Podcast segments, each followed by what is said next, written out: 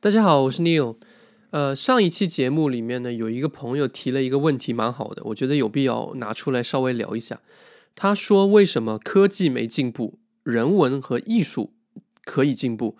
呃，而且还会带动科技进步？因为这位朋友认为，科技是生产力，而人文和艺术是随着生产力发展才可能会调整的。我觉得这个问题可能呃，各个宗教的鼻祖第一个就会跳出来反对啊，这是因为技术的发展并不会引领这个艺术和人文的必然发展，除非艺术和人文要大幅度进步，才可能会引领这个科技进行更好的进步。人类从石器时代到文呃农耕文明以后呢，没有很快的就。呃，摆脱一些现代文明看起来很不可思议的事情，比如说人吃人，对吧？灭族、活人祭祀等等。宗教在很长的一段时间里承担了这个人类的哲学啊、人文进步啊等等的功能。那几千年过去了，人类已经很大呃大不同了嘛。那现在如果你去看各个大学最顶尖的大学排名，你会发现无一例外都是工科为主。举个例子，斯坦福。MIT、哈佛、啊普林斯顿等等，即使国内也是一样的啊，因为清华等等的科研能力在这个呃亚洲也是一流的。那日本有东大，新加坡有南洋理工等等，这些都是工科为主的学校。那人类其实真的很依赖于这个科技的发展，要不然也不会走到今天。呃，我在节目里面之前说过啊，我的那个十九世纪油画历史的教授曾经说过一个一个一句话，他说科技、人文、艺术必然是相辅相成、互相影响的。那谁落后了，就必然会呃被那个领先的那个拉上去。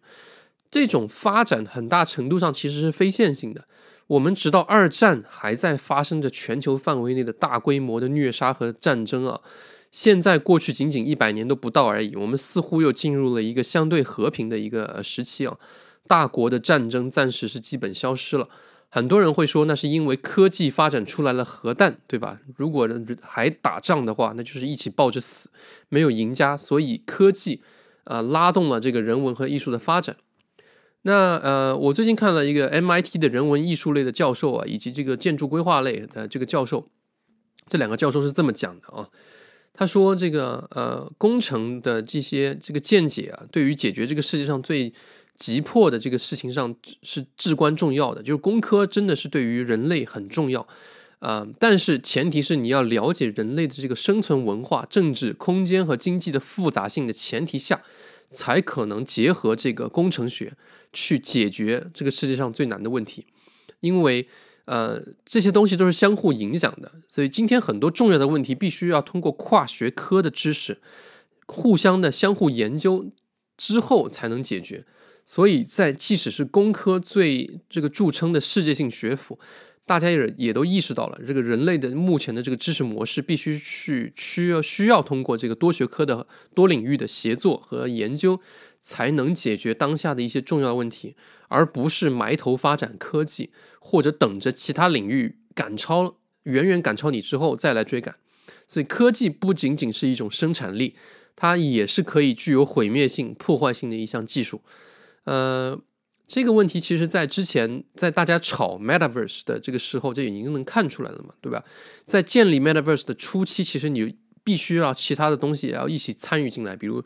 什么呃呃，这个人权的这个组织啊，对吧？他们要进来啊啊，这民权的社区啊，这些东西乱七八糟，他都要进来，以确保这个技术是满足这个人类呃居住和发展需求的。那呃，AI 在当下是特别火的一个事情啊，它可能比当年的这个工业革命对于人类的这个影响还要更加更加深刻一些，影响更加深远一些。但同时，AI 是也是一个具有破坏性。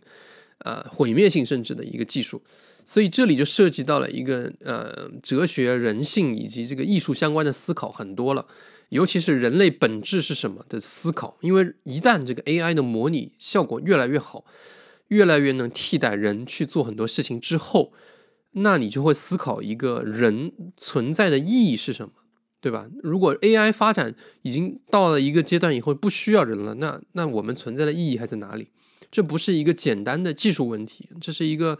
呃，人人人类的哲学思考发展的问题，对吧？这个思考和发展会很大程度上影响这项科技的发展速度以及发展方向。这不是一个新鲜的问题讨论啊，有太多的这个新鲜的技术，呃，没有大规模或者以最大可能的方式去呃发展或者按那个方向走，不是因为技术达不到，而是因为我们不接受、不容纳或者说不能呃理解往这个方向走，不能不能接受这个方向。比如说客呃客机对吧，已经可以做到很大程度上的自动化了。那你要说完全自动也不是不可能，可是有人敢去乘坐一个完全自动驾驶的客机吗？有乘客去愿意乘坐这样的客机吗？再比如我们之前啊经常聊到的那个我的投资的那家公司 Exxon，他们曾经希望在无人机上加电击枪啊，这个提案就引起了各方巨大的反对，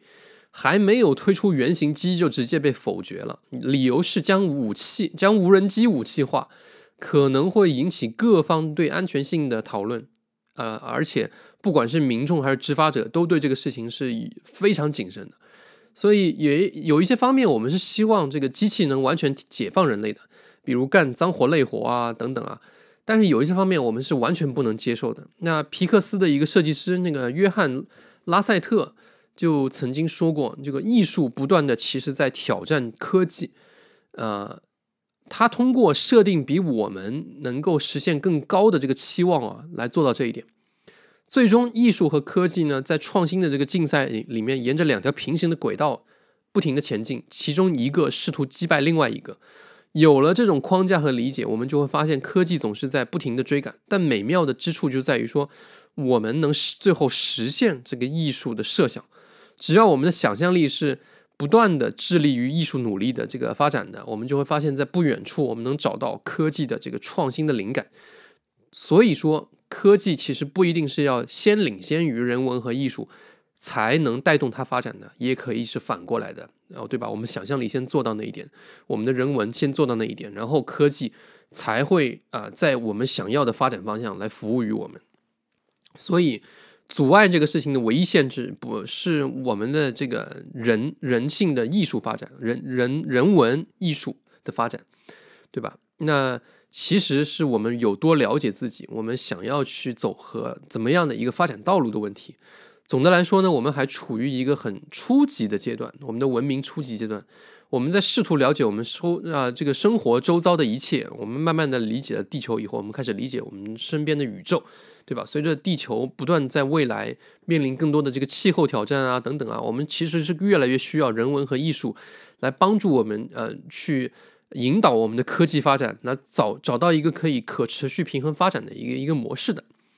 好的，这一集就聊到这里，拜拜。哦，对了，如果大家对这个话题还有别的想要讨论的东西，可以在下面留言，谢谢，拜拜。